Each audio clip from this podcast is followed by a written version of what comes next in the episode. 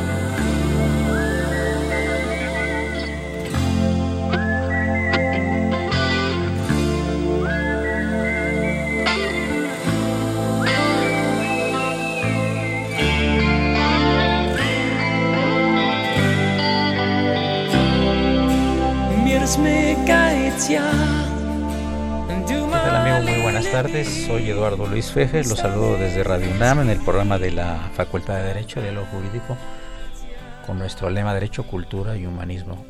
Un gusto y un privilegio, aparte de los invitados, tener al señor Sánchez Castrejón en las cabinas.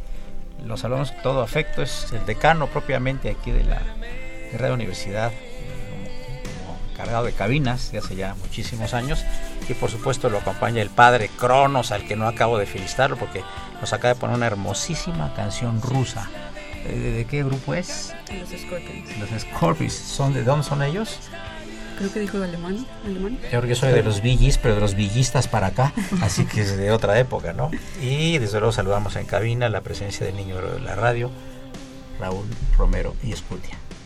Amigos, un programa muy especial y luego muy especial porque está en esta ocasión mi querido y admirado amigo y maestro, el profesor Ulises Ramírez Gil, de larga data, de larga trayectoria académica, como probo y distinguidísimo funcionario público y por supuesto prestigioso profesor de Derecho Internacional de nuestra Facultad de Derecho. Ulises Ramírez Gil, un gusto tenerte aquí. Aparte que eres mi paisano, ¿eh? que por eso la, los elogios, ¿eh? así que espero que no se enoje el auditorio. Muchísimas gracias, ¿eh? Eduardo Luises. Reitero también, para mí es un privilegio estar contigo y con dos distinguidas profesoras de nuestra facultad. Son ellas la maestra María del Sol Magaña, a quien le damos la más cordial bienvenida, al igual que a la maestra Lucía Coronarias. Muchas gracias por la invitación.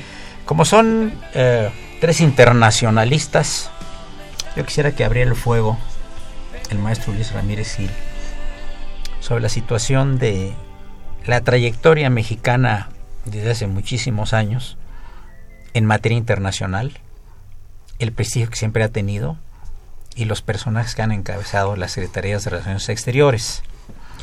Claro, el mundo está muy complejo ahorita, está muy globalizado. Ulises en el trayecto de la universidad para acá me comentaba que él estaba muy preocupado por la globalización que le había traído grandes males al mundo. ¿Por qué esa afirmación, Ulises? Es una paradoja, eh, Eduardo Luis, eh, cuando se pensó que la globalización abriría nuevas puertas de comunicación a la humanidad, particularmente a nuestro país. Yo un principio dije, pues que bueno, esto es generoso. Pero en realidad muchas fases de esa globalización están resultando negativas para la desintegración social. Qué curioso, hablamos de redes sociales. Oye, sin embargo, yo le preguntaría a, María del Sol, el, hecho de la globalización no hace que también de repente regresen un poco los nacionalismos. Sí, de hecho justamente ahorita es una etapa nueva que existe en la globalización, que es una especie como de retorno hacia las hacia las políticas nacionalistas dentro de cada uno de los países, es decir, primero nos abrimos eh, al mundo y de repente es como una cuestión de no ya no eh, no me gustó no está no me conviene tanto o no supe exprimirle eh, al jugo de la globalización entonces me vuelvo a cerrar porque ya vi lo que es convivir con todos entonces mejor yo solito mejor yo empiezo a tomar medidas proteccionistas que al final digamos que económicamente tienden a afectar pero pues es parte de toda esta cultura del populismo en cuanto a, al aspecto comercial sobre todo eso iba yo con, con Lucía Coronarias. También se puede dar el fenómeno de que empiecen, desde luego aparte de los nacionalismos, los extremismos Por supuesto. y el racismo y los prejuicios, con lo que decía el maestro Ulises Ramírez Gil, de que están las redes sociales ahora es una cosa instantánea, en la cual se dicen muchas verdades, pero también se dicen muchas mentiras. Se puede estar atacando a la gente desde el anonimato, ¿no? Exactamente, como bien fue la introducción de la canción que nos pusieron Vientos de Cambio, estamos viviendo un momento de absoluto cambio. Por una parte, efectivamente, los nacionalismos parece que están retomando un lugar, sin embargo, nos hemos dado cuenta que la producción no puede hacerse de forma aislada. Muchos países presentan problemas por intentar crear o, nacionalismos que tienen eh, que ver con una, con, con una centralización hacia lo económico y nos damos cuenta que esa, ese intento por concentrar la economía en un país eh, y excluirla del resto del, del, de los países del mundo puede ocasionarnos grandes problemas. Ulises, eh, tú hablas de, de, las redes sociales. Eh, la pregunta que yo te quiero hacer es la siguiente, y no sé qué opinan nuestros queridos amigos del auditorio. El mundo nunca ha andado bien. Carlos Marx escribió una tesis sobre la única época en que hubo paz en el Imperio Romano, fueron ocho años, y es cuando estaba Octavio Augusto. Se llama la tesis de Carlos Marx, la paz octaviana.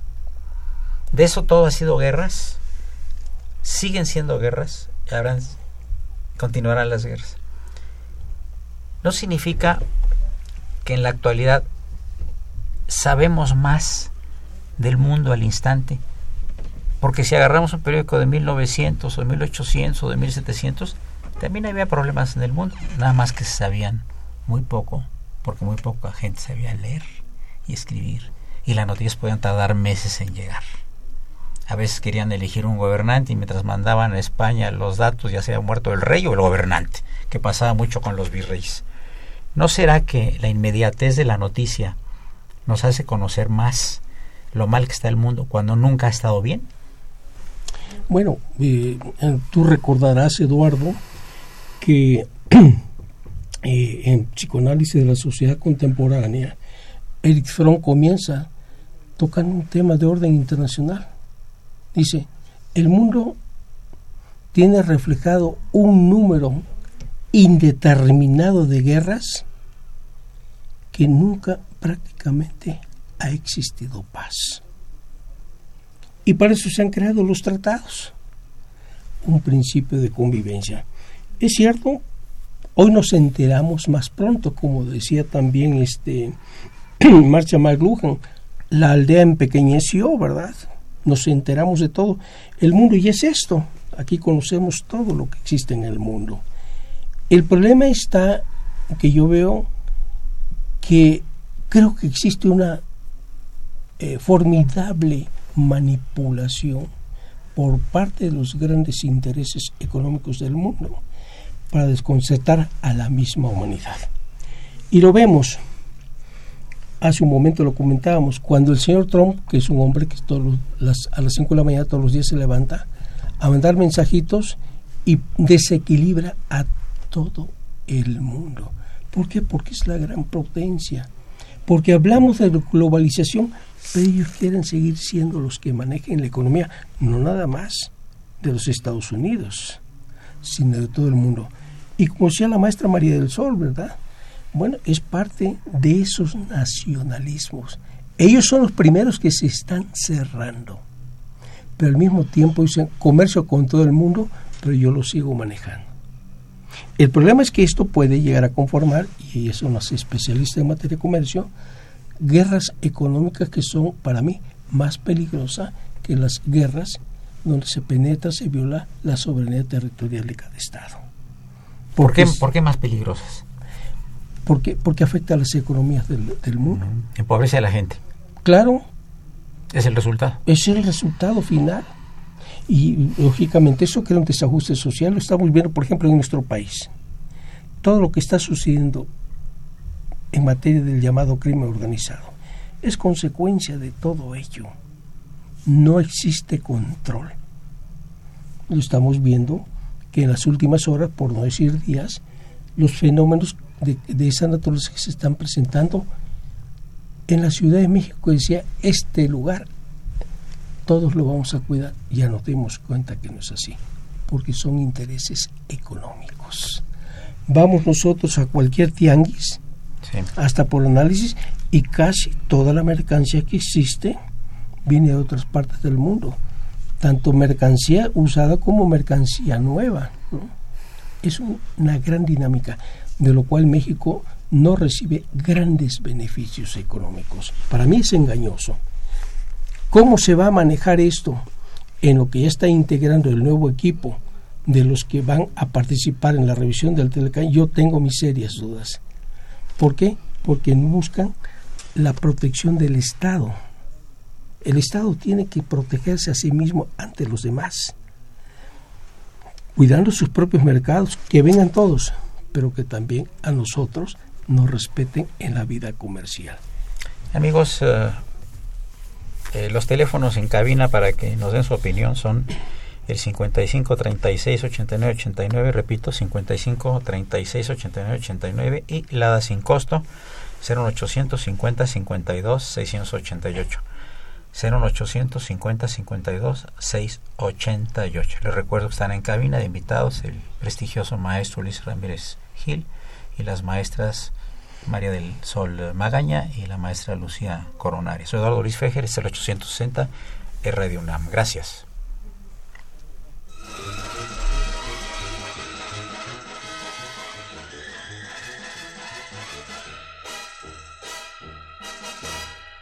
Granada, I'm falling under your spell. And if you could speak, what a fascinating tale you would tell of an age the world has long forgotten, of an age that weaves a silent magic in Grenada.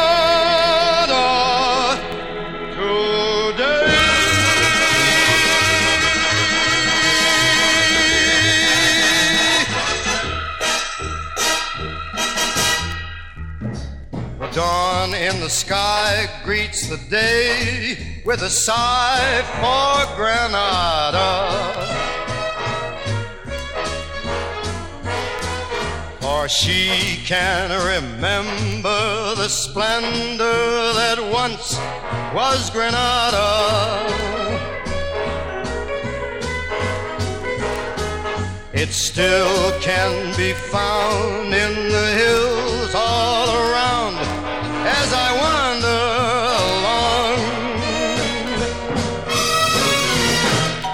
entranced by the beauty before me, entranced by a land full of flowers and song. When day is done and the sun starts to set in Granada. I envy the blush of the snow clad Sierra Nevada.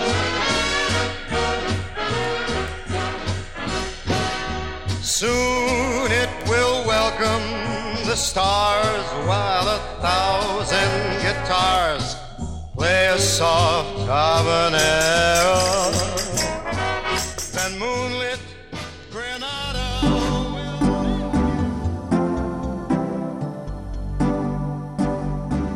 Está usted escuchando Diálogo Jurídico, Derecho, Cultura y Humanismo.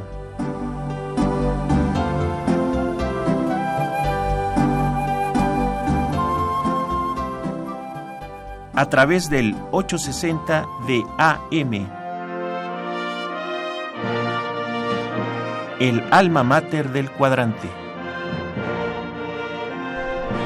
Me dice el maestro Ulises que ahora sí conjuntamente te vamos a ratificar, padre Cronos, porque traes muy bonita música, pero es que el señor Sánchez Castrejón es el que te la sugirió, seguramente, porque tú por ti solito luego no, no creas que eres tan bueno como dice.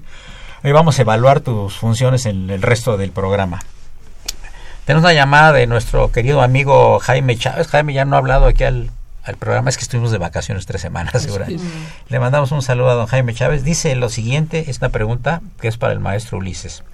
Los gobernantes no van a negociar por el bien del país, sino por intereses personales. Y además agrega, con todo respeto a todos, la globalización es buena. Lo malo son los corruptos gobernantes. Tiene la palabra el maestro Ulises Ramírez Gil.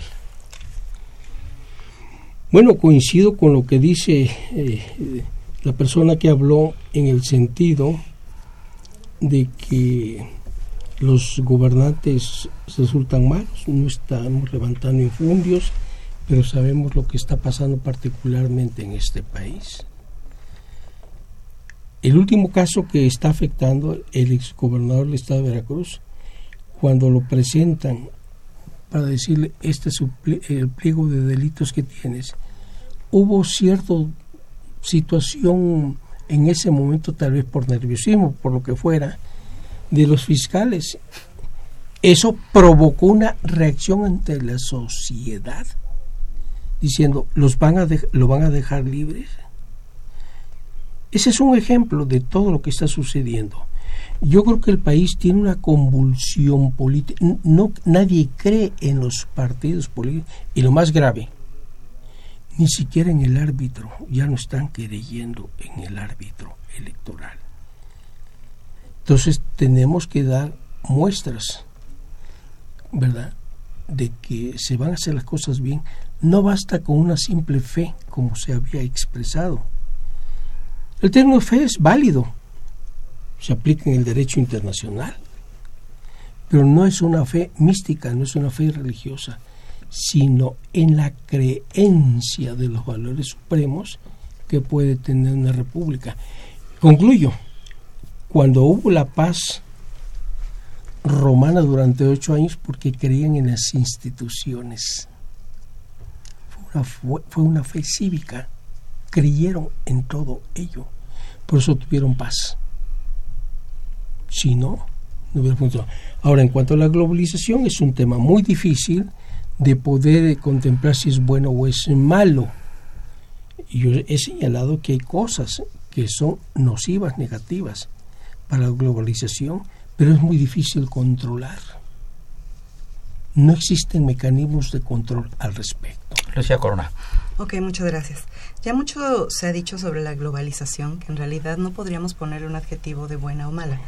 En realidad es un fenómeno económico que difícilmente podríamos pensar que está incluso en manos de los gobiernos estatales. Lo que sí es importante, lo que sí es bueno o malo, es lo que cada uno de los estados decide o ha decidido hacer respecto de la globalización. Los estados deben, debemos entender desde hace muchos siglos que de lo que se trataba era de incentivar la producción. Desafortunadamente, como vemos el caso de Venezuela ahorita, que es lo que tenemos en boga, eh, los gobiernos anteriores no procuraron, no cuidaron el tener, eh, al, eh, tener em, el, producir, no cuidaron a la producción.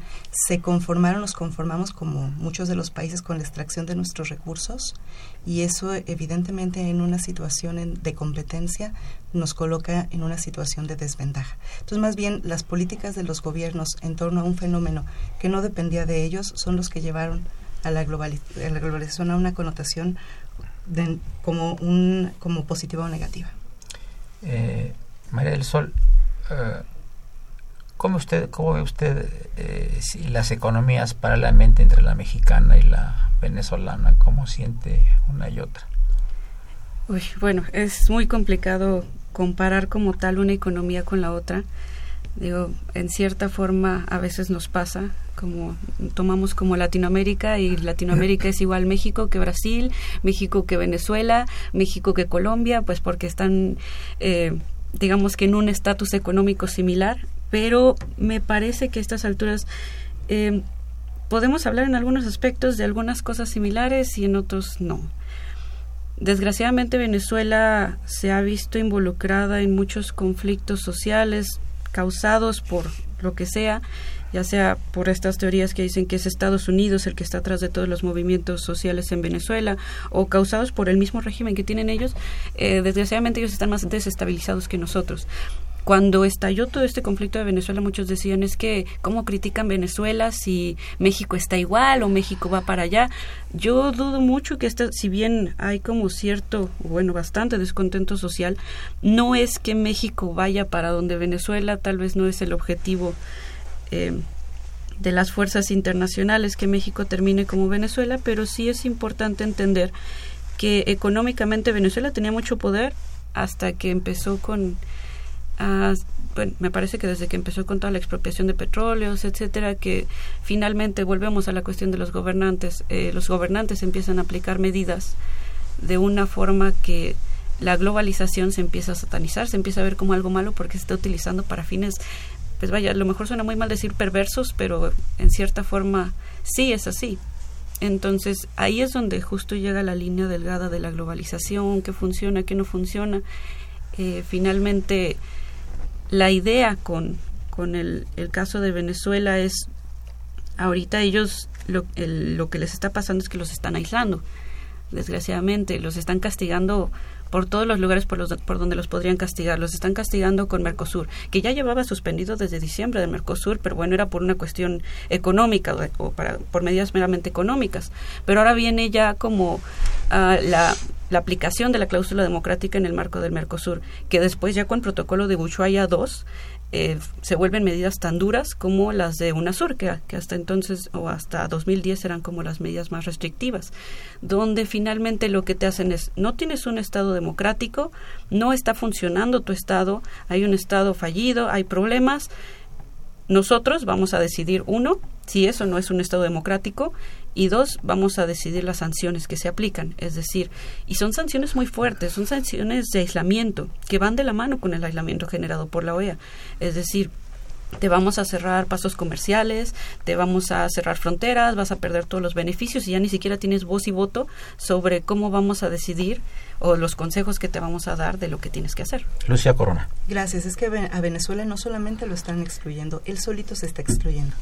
Él presentó su solicitud de denuncia a, la OEA eh, en un intento por salirse de las instituciones eh, que no, que no le son convenientes. Entonces creo que independientemente de que efectivamente Mercosur eh, se está, justamente fue la noticia del viernes de la semana pasada, está llamando a aplicar la cláusula democrática del protocolo de Ushuaia, independientemente de ese protocolo, yo creo que también Venezuela está haciendo un trabajo por excluirse, por alejarse, por salirse de un movimiento globalizado, porque lo que él dice existe un complot alrededor del mundo que está provocando una desestabilización interna. Dice Venezuela, estoy teniendo presiones desde el interior hacia el exterior y desde, desde el exterior hacia el interior.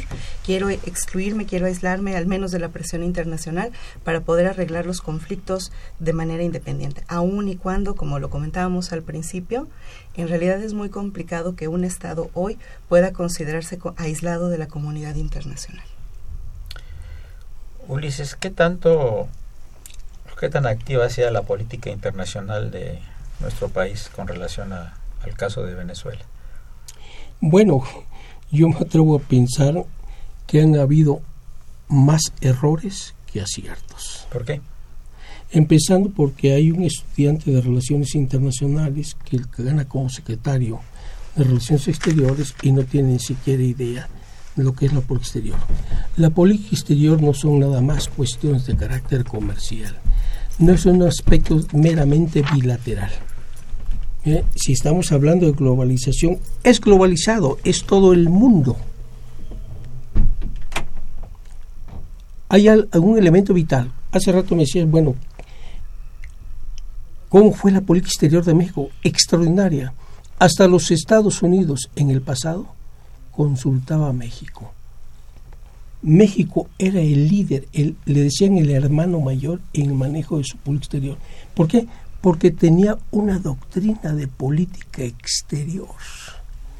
Una doctrina que, no, que, que debo de señalar se encontraba establecida en la historia de nuestro país y la formalizaron en el régimen del presidente de la Madrid bajo ciertos principios establecidos en el artículo 89, fracción décima de nuestra Constitución. Nosotros nos preguntamos, no intervención, bueno, hay algunos aspectos a donde sí estamos interviniendo y yo me voy a, poner eh, un ejemplo, ¿verdad? Que nadie lo va a aceptar. El señor Fox, ¿a qué va? Cualquiera de mis compañeros por eso dirían, bueno, es que el señor no es jefe de Estado, pero fue jefe de Estado. El señor tiene pasaporte diplomático y el pasaporte diplomático se los dan a ex jefes de Estado. Tiene prohibición de andar calificando, está calificada, y eso hace un mayor ruido. Y si bien es cierto que jurídicamente puede no afectar, políticamente afecta, a nuestro propio país. ¿Qué fue lo que se ganó el señor Fox? ¿Sabes qué? Aquí no vuelves a regresar a este país. Y le fue bien, porque el señor Maduro pudo haber dicho, te estás metiendo aquí, ¿verdad?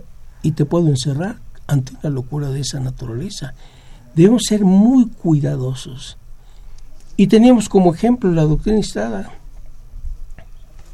No calificar.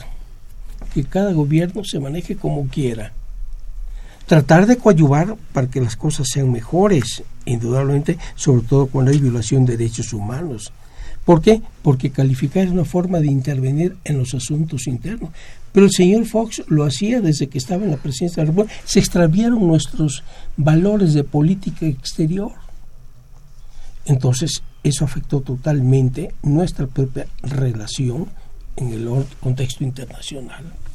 Bien amigos, llegamos a la parte media del programa. Saludamos en cabina al licenciado y maestro David Salinas, que viene directamente de la ciudad de Yuma City, bueno, Yuma, eh, que le damos la más cordial bienvenida. Eh, están en cabina el maestro Ulises Ramírez Gil, prestigioso internacionalista, y las no menos prestigiosas internacionalistas, María del Sol Magaña y Lucía Corona Arias. Soy Eduardo Luis Fejer, es el 860 continúa en esta Radio Universidad Nacional Autónoma de México. Gracias. Gracias.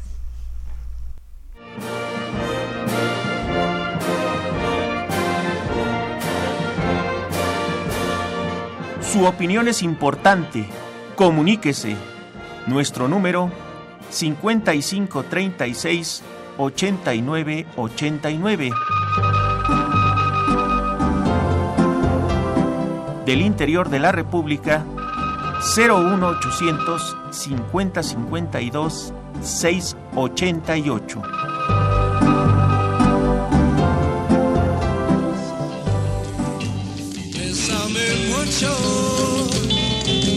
Each time I cling to your kiss, I hear music divine. So bésame, bésame mucho.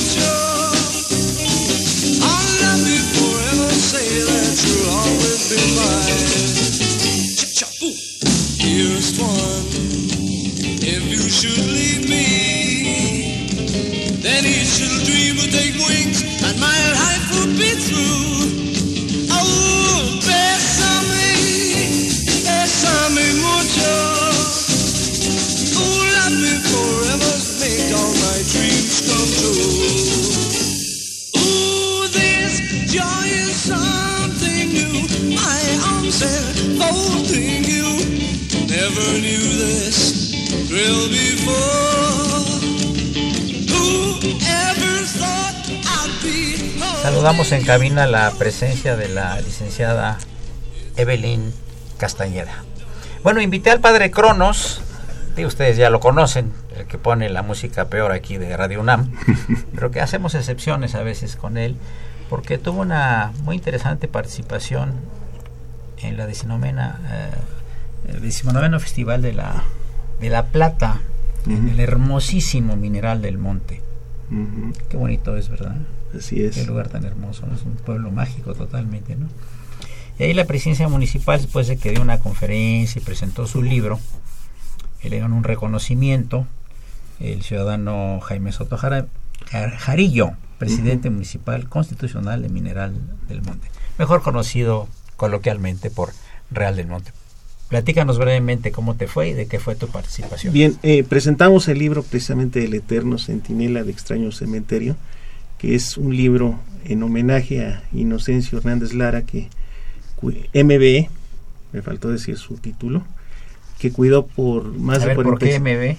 Member of the British Empire. Explícale que la reina Isabel II Sí, le, Le otorgó, otorgó un- una condecoración que es Member of the British Empire. al cuidador de un cementerio de origen celta irlandés, ahí en Real del Monte. Y entonces el, en el, ep- el epitafio de Inocencio, pues es un poema que yo le escribí a él post-mortem, lo colocaron sus hijas ahí, y ahora todo el mundo pregunta que quieren ir a conocer la tumba del eterno centinela. Entonces por eso el libro se llama El eterno centinela.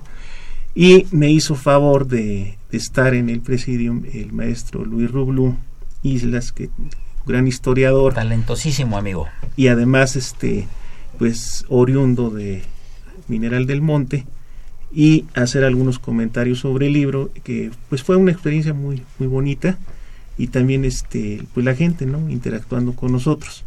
Y pues la pasamos muy bien y después pues nos, nos invitó a, a comer el señor presidente y a preguntarnos algunos aspectos sobre sobre la historia del, del municipio que pues sí es muy interesante que además de mágico es muy surrealista. Oye, este puesto que te vas a presentar tu libro en la Feria de Pachuca, ¿no? Eh, me acaban de hablar hace rato para invitarme a Pachuca, lo vamos a presentar en, eh, en el reloj Ajá. monumental en un viernes, pero también vamos a estar en Mineral del Chico, en una feria que es de la manzana y la begonia, Ah, también por parte del, del señor presidente municipal. Entonces, este, afortunadamente estamos muy activos y queda pendiente lo de la Feria Universitaria del Libro también en, en la bueno. Ciudad del Conocimiento en Pachuca. La begonia.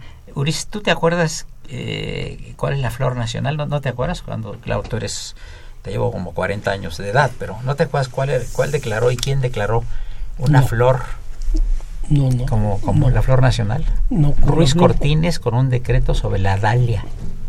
La dalia es la flor nacional de México. Por lo menos ese, ese es el decreto, ¿no? Ignoraba esa parte de don Adolfo Ruiz Cortines. Recordarás que hace rato hablábamos algo acerca de la personalidad de don Adolfo Ruiz Cortines, pero eso será en otra ocasión, ¿verdad? Eh, don Emilio Avilés, el licenciado, a quien saludamos con el afecto de siempre, que nos es muy amable en escucharnos, dice que comparte la opinión de la destabilización de la derecha y la ultraderecha en el mundo, que están tratando de recuperar todo lo que les habían ganado los, los gobiernos de izquierda, tanto en Europa como en América. Es una llamada. El señor David Santoyo Montesinos, totalmente de acuerdo con los comentarios y conocimientos del maestro invitado en cabina, Ulises Ramírez Gil. Muchas gracias. Maestro Enrique González, ¿cuál es la opinión de los panelistas sobre lo que está sucediendo en el gobierno izquierdista y derechista sobre los problemas en Ecuador? No sé si tengan ustedes alguna información al respecto. Pues es una información un tanto aislada de lo que hay porque no ha trascendido tanto ante la comunidad internacional lo que está sucediendo en Ecuador. Lo único que sí sabemos, una vez más, según que las maestras tengan un mayor conocimiento, es que, una vez más, insisto, la corrupción está por, por medio de todo esto. Está sucediendo en América fundamentalmente que están cayendo muchos presidentes o expresidentes. Pues no se hace a un lado el caso del Ecuador. Han tratado de detenerlo, pero hay cosas que no se pueden detener. Ya saben lo que sucede, tanto en Argentina, porque de alguna manera está cuestionado el presidente ahorita, como la expresidenta. Ya sabemos lo que está sucediendo también en Brasil, tanto la los dos expresidentes, ¿verdad? Es decir, yo creo que ese es uno de los aspectos eh, negativos que nosotros eh, eh, observamos, y claro, es parte de la naturaleza del ser humano, ¿verdad? Dice que hasta el santo, ¿verdad? Llega a pecar cuando ve el arca llena de monedas, ¿no? Es decir, Hasta el más Son justo pecan. tentaciones. Lucía Corona, Gracias. Pues sí, sobre el efectivamente. comercio internacional, México. Eh, estamos exportando, estamos exportando vehículos, partes, etcétera. ¿Cómo ve, ¿Cómo ve el futuro del comercio internacional en México? El futuro del comercio internacional. Presente y futuro.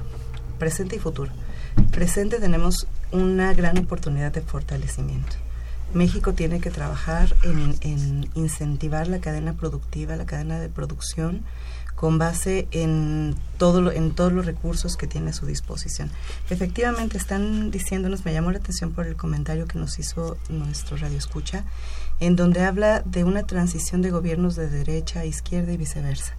Yo creo que justamente el, hay que replantearnos cuál es la posición de las izquierdas dentro de este nuevo mundo. Tradicionalmente el- las izquierdas implicaban una búsqueda de organización social y económica de forma horizontalizada. Creo que actualmente es absolutamente imposible, tanto en México como, en cualquier parte del mundo, el tener este tipo de organización económica y política y es muy importante el con la ayuda de todo la del exterior, que es el respeto, la protección y la promoción de los derechos humanos. Eh, las salidas de, eh, la actual, del actual gobierno para, en defensa de lo que ocurre en Venezuela están enfocadas justamente en este principio. Estamos en presencia de un asunto que tenemos que analizar porque lo que va a determinar para el futuro es esta búsqueda del México diplomático que estamos olvidados desde hace muchos años y estamos intentando tener una bandera de, pro- de protección y promoción a los derechos humanos. Quisiera, ya que tenemos al maestro en cabina, preguntarle también. Y, eh, lo agradezco, muy bueno, ¿verdad, Eduardo, a todos y gracias por esa oportunidad de que lo hagamos esto, como tú dices, es un diálogo. Eh, es cierto, se incorporó derechos humanos, artículo primero de la Constitución de nuestro país, etcétera. Pero cuando vino inteligentemente la canciller venezolana, dijo, correcto, que también se agregue el caso de Yotzinapa y lo demás que tiene México. México se sintió ofendido. Allí también hay profunda violación a los derechos humanos. Entonces, ¿qué es lo que tenemos que hacer? Una revisión total de la política exterior de México. Diríamos, alcances y límites acerca de los derechos humanos, qué son y qué no son. Ahora, este, igual voy a tratar como de retomar algunas cosas por ahí también que quedaron con la maestra Lucía, pero voy a empezar con el maestro Ulises. Efectivamente, eh, justo en esta reunión que hubo en Cancún, sí trataron de pasar como una resolución relativa a Yotzinapa y pues, simplemente, igual que la de Venezuela, no, no, no la pudieron pasar. Pero lo interesante justo con esto es cómo se juega con, con este concepto de respeto a derechos humanos y con la famosa cláusula democrática, tanto en la OEA como se jugaba en la CEPAL, como en el Mercosur, como en el UNASUR. Muchos criticaron, por ejemplo, que nunca se activara casualmente la cláusula democrática cuando fue el golpe de Estado con la- contra Dilma Rousseff. Eh, decían es que tenía que haber entrado la cláusula demo- democrática de Mercosur y tenían que haber eh, suspendido en lo que volvía a haber un Estado democrático a Brasil de- del Mercosur. No pasó. Eh, digamos que casualmente también cuando eh, hubo un problema con Lugo en, en Paraguay, sí suspendieron a Paraguay del Mercosur justo cuando estaban las votaciones para que entrara Venezuela al Mercosur. Entonces, obviamente, el consejo para que, o, digamos que la recomendación para que aceptaran de vuelta de la suspensión a Paraguay eh, al Mercosur fue, ok, está bien, pero tienes que aceptar este esto que firmamos, el ingreso de Venezuela de Venezuela al Mercosur que tú no querías aprobar, porque eran los únicos que se estaban oponiendo. Entonces, también eh, necesitamos como tomar en cuenta que, eh, digo, número uno, no hay distinción ya a estas alturas como entre política interna y política externa, eh, con la forma en la que está configurado el mundo, pues realmente ya es lo mismo, nada más vemos para adentro, para afuera de la casa, pero sigue siendo exactamente la misma casa.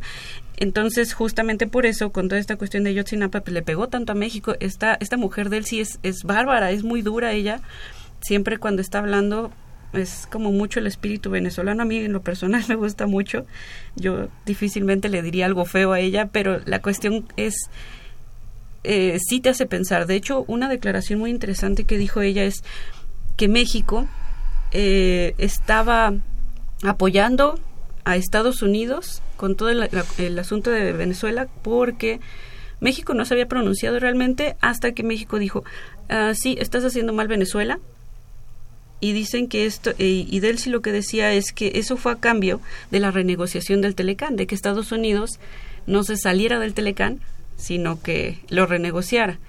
Y pues al principio a lo mejor no, nadie le escuchó, al, principio, pero a mí sí me hizo mucho ruido que, que dijera eso. Yo lo cuestioné mucho, ya todavía no decido si efectivamente era condición o no, pero también tenemos que entender que sí, eh, toda esta cuestión, digo, eh, el respeto a derechos humanos es vital, efectivamente, y eso es parte de lo que ha traído la globalización, esta, este ojo revisor de que se estén respetando ciertas cosas cuando el Estado se está volviendo un tirano, pero en general es parte de. Nos llama la señorita Guadalupe Hernández, dice que hoy sí, eh, ojo Trejo, ¿eh? hoy sí es un programa muy interesante. Y a los invitados, con mucha preparación, felicidades a la producción, y es un buen programa porque está el señor Sánchez Castrejón. Ese yo creo que es el motivo fundamental de esto. Pasamos a la última parte del programa. Soy Eduardo Luis Fejer. No le cambie.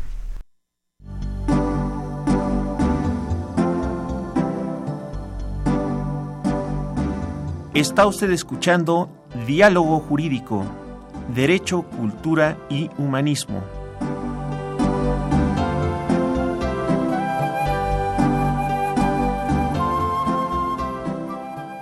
A través del 860 de AM.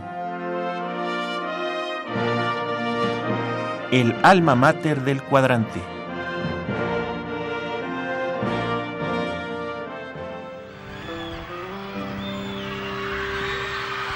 Oh, I wish I was in a land of cotton.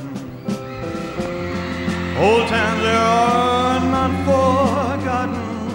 Look away, look away,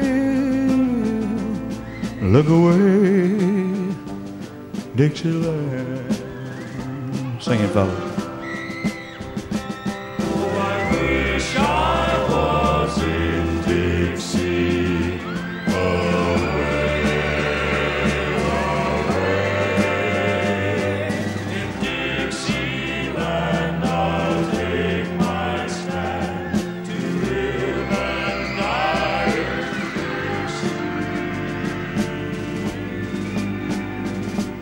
For Dixieland. Where I was born. Early, Lord, one frosty morn. Look away, look away, look away, Dixieland. Llegamos a la prácticamente la última parte del programa. Vamos a pasar un poquito al área de conclusiones. A ver, Ulises Ramírez Gil. Porque la señorita eh, maestra Coronel ya me regañó muy fuertemente que no pudo hablar de. No querías hablar de comercio exterior, ¿no? no había, del, del Tratado Libre de Comercio. Uy, eso va a estar de aquí a dos años, pero si candente, volverá a ser invitada con todo gusto aquí para que le pongamos los guantes de box con alguna otra persona. Ok, muchas gracias. Ulises. A tus órdenes. Sí, una conclusión de lo que estamos platicando con Bueno, relación a la política exterior mexicana, a el problema que dijo tan interesante de la Yo- relación yo con creo Venezuela. que el aspecto de la política exterior mexicana tiene que darse una profunda revisión, tomando en cuenta la historia de este país, la economía del mismo país, los grandes movimientos sociales que se han presentado. ¿Qué es lo que está sucediendo en esta pequeña aldea? Retomando nuevamente a McLuhan, ¿verdad? Sí. Revisarlo todo. A mí lo que me preocupa, que en lo que ya va a ser la negociación, la supuesta negociación, yo tengo mis dudas. Todo nada más es la iniciativa privada y dónde se encuentra el Estado. Yo creo que el Estado debe retomar, tener una mayor presencia en la renegociación de este acuerdo. Y lo comento por lo siguiente.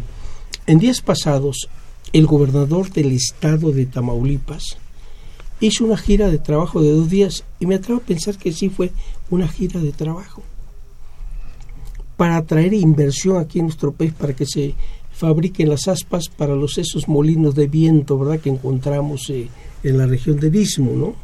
¿Ok? Fue a Holanda. Dos días después declara la comunidad europea que México es muy peligroso para hacer inversión. ¿Por qué razón? Porque no hay garantías, hay una gran inseguridad en el país y es uno de los países que tiene menor credibilidad en el mundo donde existe falta de respeto a la vida del ser humano, violación reiterada de derechos humanos.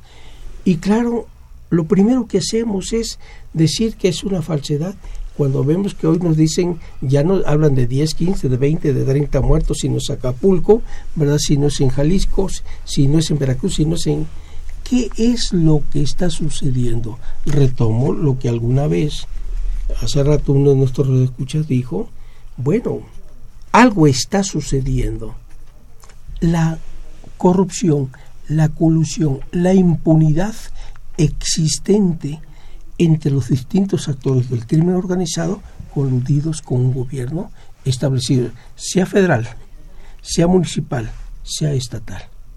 Cerraría sin dar mayores detalles porque eso la gente más humilde lo sabe mejor que uno. En otras partes, recuerdo que alguna ocasión un presidente de Alemania por 200 mil euros lo cesaron en un acto de corrupción. Hoy al secretario de Comunicaciones y Transportes no le han hecho absolutamente nada. Y todo se tira la pelota, el gobierno federal, el gobierno estatal, el gobierno municipal. ¿Y dónde está la ciudadanía? hace falta una, una conciencia, como dice Savigny, una conciencia jurídica colectiva, un sentido de pertenencia, de que la norma la debemos observar no porque nos la impongan, sino porque sabemos que es un verdadero principio de convivencia en todo el mundo. Si lo hiciéramos de otra manera, pues no habrían tribunales en el mundo para estar atendiendo demandas. Cumplimos con una obligación jurídica porque tenemos la convicción de hacerlo, por muchísimas razones. Entonces yo creo que sí se debe hacer una profunda revisión y no entregarnos. A mí me preocupa en que matizadamente como en la mañana yo se lo comentaba a Miguel Ángel Velázquez Lizarraras, eh, te acordé que le dije, bueno, a mí me preocupa que matizadamente digan, bueno, está bien, está bien, así lo vamos a hacer como ustedes digan, pero déjenme darle otro formato, vuelven a imponerse. Para mí eso es sumamente peligroso. Lucia Corona, conclusión. Muchas gracias. Diego Valadez habla de la existencia de un estado intangible que permanece paralelo al margen del estado tangible. Eh, ese estado intangible está formado por todas aquellas fuerzas que no requieren ni siquiera de la protección del estado tangible para ser y son quienes determinan el actuar de la sociedad y de ellas mismas. Yo creo que es, eh, estamos viviendo tiempos de cambio en donde los estados, independientemente del papel tradicional que les hemos dado, que es de protección hacia la sociedad, tienen sobre todo que proteger la defensa de los intereses que existen dentro de un estado. Si los estados tienen la capacidad y modifican, mutan su, protección hacia la, hacia la defensa, hacia el dejar que los intereses internos de los estados tengan la posibilidad de tener los los, herramientas jurídicas para defenderse, eh, estaremos, eh, iremos hacia estados más eficientes. Esto ocurre para México, esto ocurre para Venezuela, en donde dentro de todos los análisis que se han hecho no nos hemos preguntado quiénes son las fuerzas intangibles, quiénes son las grandes empresas que quedaron atrapadas dentro de esta lucha social. Tenemos, por ejemplo, ahí dentro a Coca-Cola FEMSA, a Bimbo, entre otros actores, que sería muy interesante analizar su posición dentro del contexto social. contexto social venezolano. Contexto social venezolano y también eh, del mexicano. O sea, en el Claro. mexicano también los intereses... Pero esas empresas están en Venezuela, ¿verdad? Están en Venezuela. Están en Venezuela, pero son mexicanas que se claro. encuentran atrapadas allá. O sea, se encuentran atrapadas porque ahorita existen sanciones tremendas en el caso de que pretendan salirse o en el caso de que pretendan despedir al personal. No pueden moverse, no pueden salirse y están esperando a que se dé una una modificación en el gobierno para poder continuar trabajando. Entonces creo que es importante el analizar quiénes más se encuentran ahí dentro que están pugnando por la defensa civil de los intereses. María del, Sol. A eso fue Fox como. Bueno, pero también anda Zapatero por allá. Este, bueno, me parece que es importante, eh, y, y no, no me canso de recalcar, eh, tener una política exterior que sea coherente. Es decir, que sea coherente con lo que se respeta al interior, si no, pues uno pierde seriedad a nivel internacional. Eh, y sobre todo también pensar ya en algo planeado, no para ahorita, sino planeado hacia el futuro. Eh, el derecho internacional siempre ha sido muy amplio, precisamente porque se adapta a una infinidad de, de realidades y de manera temporal. Entonces, por lo mismo es muy importante tener una política exterior planificada. Es decir, no nada más como a ver qué está pasando en el mundo y yo reacciono, sino simplemente irse adelantando a eso. Eh, muchas veces pasa que tomamos regulaciones de otros países y queremos meterlas con calzador a la regulación nacional, no funciona, entonces a eso va toda esta cuestión de que tiene que ser planeada. Eh, los estados efectivamente tienen que tratar de evitar eh, abusar del proteccionismo. Eh, Stiglitz decía que justo la nueva globalización, pues a lo mejor sí hace que mire uno hacia adentro y decir, ok, estoy muy mal, ¿cómo me voy a, a involucrar con otros países? Pero la idea es evitar, o sea, como refrenar ese instinto básico del proteccionismo, pues porque si no la globalización o la nueva globalización pues se va a ver frenada y se va a perder. Y un poco más, nada más este ser incluyente. El caso de Perú, si lo quieren revisar, justamente atendía como desde los estratos más bajos al- a, los, a los más altos del gobierno. Entonces, esa es como la nueva política que debe de, de reinar, no nada más. Amigos del auditorio, llegamos a la parte final del programa. Yo le agradezco muchísimo al prestigioso jurista internacionalista maestro Luis Ramírez Gil su presencia y comentarios. Muchas gracias. Las prestigiosas maestras María del Sol Magaña y Lucía Coronarias. Muchas gracias. Gracias. Gracias. al contrario. Fue una operación de don Humberto Sánchez Castrejón. Un saludo muy afectuoso y gracias por sus atenciones. La imagen siempre grata de Franz Trejo, el padre Cronos, recién importado del estado de Hidalgo. Asistente de producción del niño héroe de la radio, Raúl Romero Escutia. Y nuevamente saludamos en, camina, en cabina directo de la ciudad de Yuma a David, licenciado Mas- licenciado David Salinas, maestro de la facultad, y la licenciada Evelyn Castañeda. Soy Eduardo Luis Fejer, la mejor de las tardes. Es el alma mater del cuadrante. Comuníquense con nosotros cuando puedan para seguir platicando del tema. Gracias. Hola, soy Betsy Pecanins. A todos mis amigos de Radio UNAM, un saludo y un beso.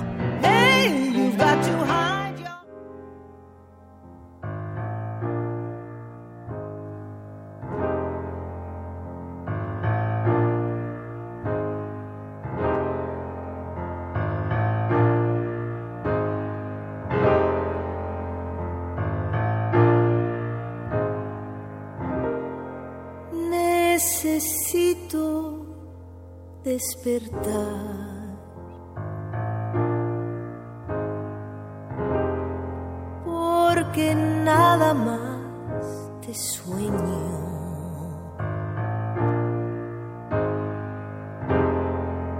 Necesito despertar.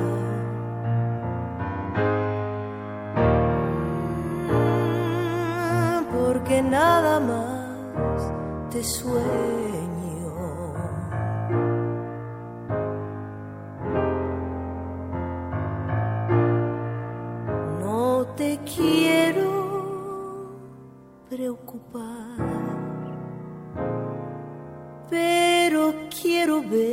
Si es cierto.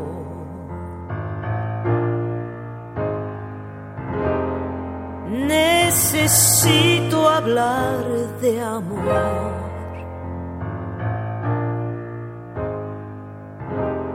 Porque así me siento viva.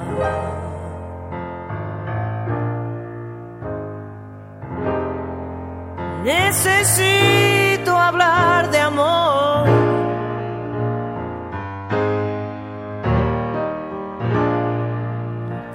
Porque así me siento viva.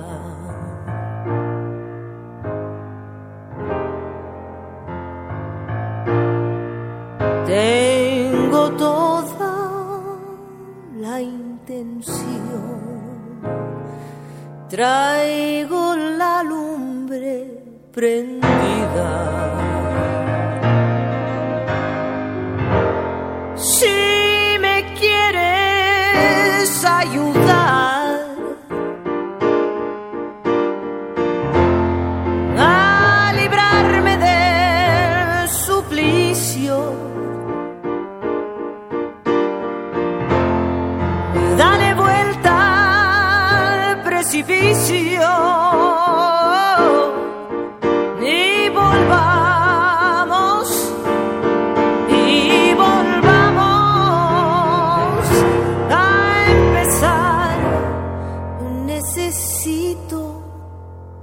Festejar.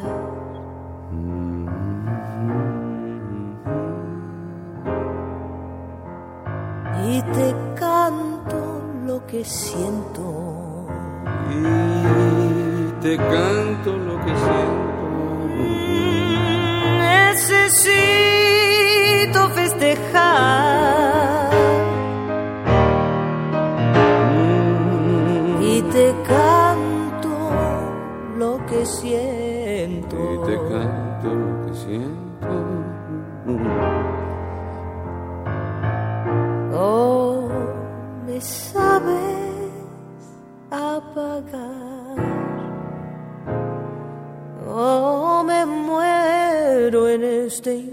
incendio.